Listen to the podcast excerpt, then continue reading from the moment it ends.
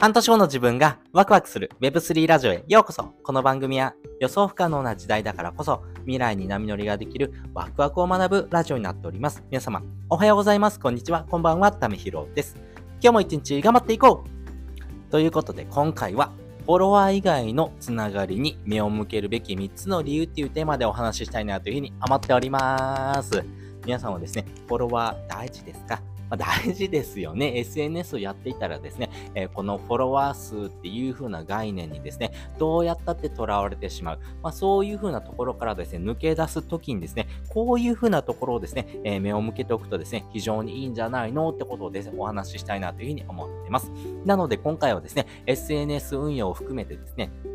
このフォロワーっていうところにですね、えー、ちょっとかなり疲れてしまってる人、まあね、え、SNS 運用でもですね、かなりですね、え、SNS 疲れみたいなところにですね、陥ってる人に向けてですね、ちょっと今回お話ししたいなというふうに思っております。で、先に3つの理についてお話をしていきます。まず1つ目、フォロワーの魔力。2つ目、教えるから寄り添う。そして3つ目、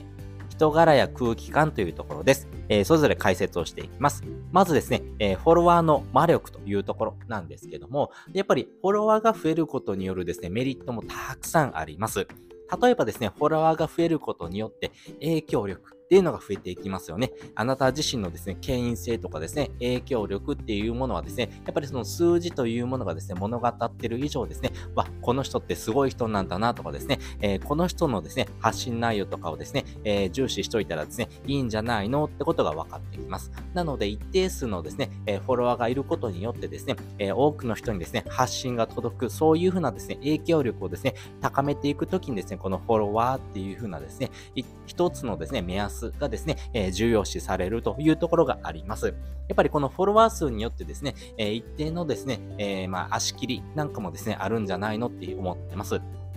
例えばですね、えー、アフィリエイトなんかはですね、えー、こういうふうな発信をしてるっていうところ以上にですね、この、えー、フォロワー数っていうところでですね、どれだけの影響力があるのかっていうところもですね、見られてますし、やっぱり自分の商品を販売するにしてもですね、やっぱりこの自分の影響力を高めていくことでですね、え自分の商品をですね、買ってくれる人を一人でも増やす、まあ、そういうふうな届け方にですね、つながってるというところがありますんで、やっぱりフォロワーというところのですね、概念をですね、え切っても切り離せない部分がですね、正直あるっていうのは、え実情です。でもですね、このフォロワーっていう風なですね、考え方だけにですね、目を向けるっていうのはですね、結構ですね、これからの時代ですね、大きくですね、えー、まあ、この落とし穴にですね、ハマる人が増えてくるんじゃないのかなというふうに思ってます。それがなぜなのかがですね、二つ目ですね、教えるから寄り添いという形です。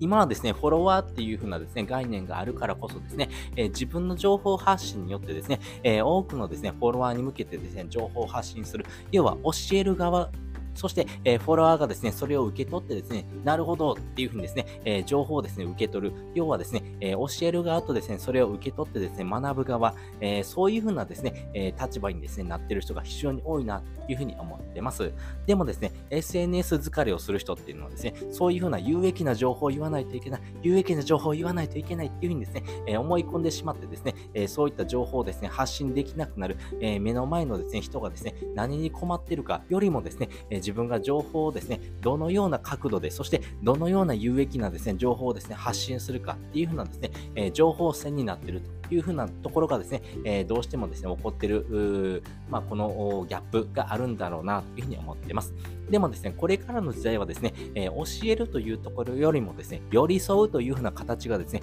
めちゃくちゃ重視されるような時代になってきてます。えー、今ですね、インスタグラムでですね、えー、新 SNS でですね、スレッズというふうなですね、SNS があります。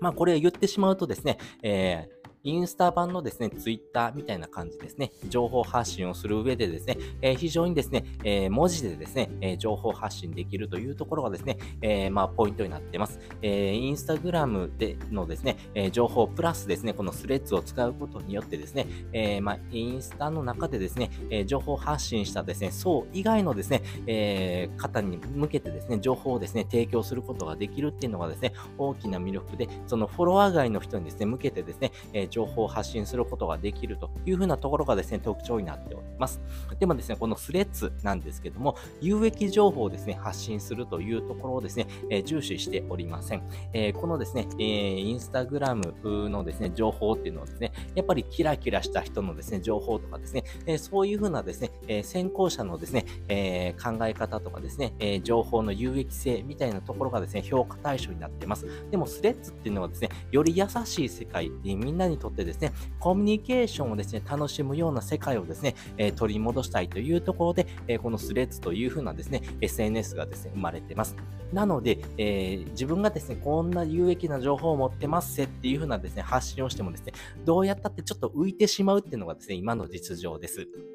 それよりもですね、人との関わりとかですね、コミュニケーションとかですね、えー、その、えー、人と交わることによって生まれるようなですね、えー、まあ、関係性をですね、築いていくっていうところを重視しています。まあ、そういうふうなところがですね、これからの時代めちゃくちゃ大事になってくるなとっています。やっぱり SNS っていうものがですね、えどうやってってこのフォロワーとかですね、影響力とかですね、え権威性とかですね、人によってですね、え与えるようなですね、影響力が変わってきます。でもそういったものをフォロワー以外のですね、評価軸っていうのがですね、必要不可欠になっているっていうのがですね、今の現状であり、えそれを打破するためにですね、出てきたのがスレッズというものになっています。なので、えこのフォロワーっていう風なですね、概念以上にですね、え寄り添うという風なですね、考え方がですね、めちゃくちゃ重視されるような世界になってきましたし、まあ、そういった部分をですね、え兼ね備えてですね、情報発信する。要は、え誰かの発信をですね、えこれ良かったよって押してあげる。まあ、そういう風なですね、関わりをですね、つながっていく。まあ、そういう風なですね、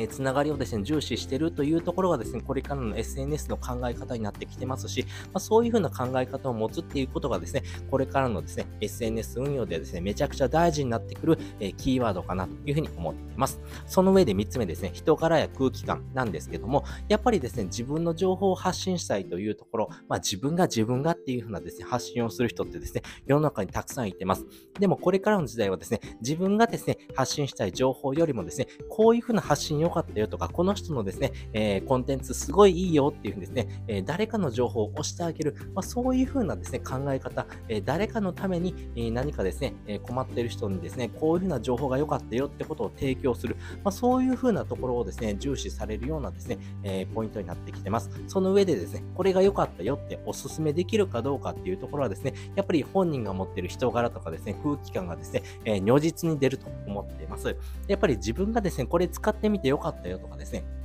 これ本当におすすめだよって、えー、心から言えるかどうか、そういうふうなですね、えー、ギバー体質な人がですね、これから生き残っていくにですね、ふさわしいのかなと思いますし、まあ、こういうふうなもの良かったよって言えるかどうかっていうのはですね、やっぱり、えー、基本的なですね、考え方としてですね、やっぱり人ができてる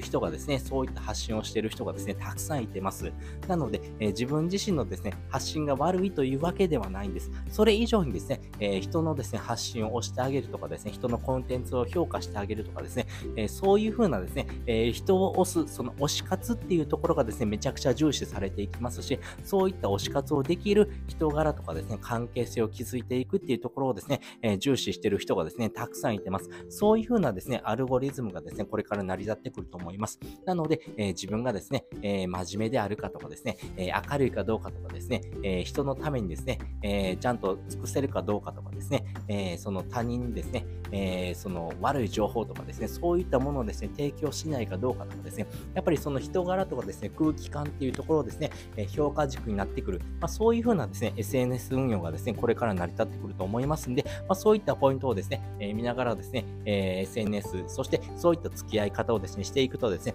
めちゃくちゃ生きやすくなってくると思いますんで、えー、フォロワーっていうところ以外のですね、え部分でですね、見てほしいなというふうに思っております。ということで今回はですね、フォロワー以外のつながりに目を向けるべき3つの理由というテーマでお話をさせていただきました。もう一度振り返っておくとですね、まあ、フォロワーの魔力っていうのがあります。でも、これからの時代はですね、教える側よりもですね、寄り添うというような形がですね、重要視されていきます。その時にですね、やっぱり自分が持っている人柄とか空気感っていうところがですね、相手に伝わって、それが連鎖的にですね、まあ、ぷよぷよみたいな感じでですね、連鎖的にですね、反応していく、そういうふうなつながりをですね、持っていくっていうところがですね、えー、SNS を含めてですね、この Web の世界のですね、生き方、えそして評価軸に変わってくるんだろうなということをお話しさせていただきました。そして本日の合わせて聞きたいです。本日の合わせて聞きたいはですね、資産になる活動には3つのコツがあるよっていうテーマのリンクを載せております。皆さんはですね、資産になる活動してますか？そして3つのポイントがあります。えその3つのポイントをですね、え考えながらですね、行動してもらうとですね、よりいい行動しやすくなると思いますし、活動の幅が広がっていくと思いますので、そういうこともですね、え考えいながらですね、こちらの放送を聞いてもらうとですね、より深く理解ができるのかなというふうに思っております。ということで、本日もですね、お聴きいただきましてありがとうございました。また次回もですね、よかったら聞いてみてください。それじゃあ、またね。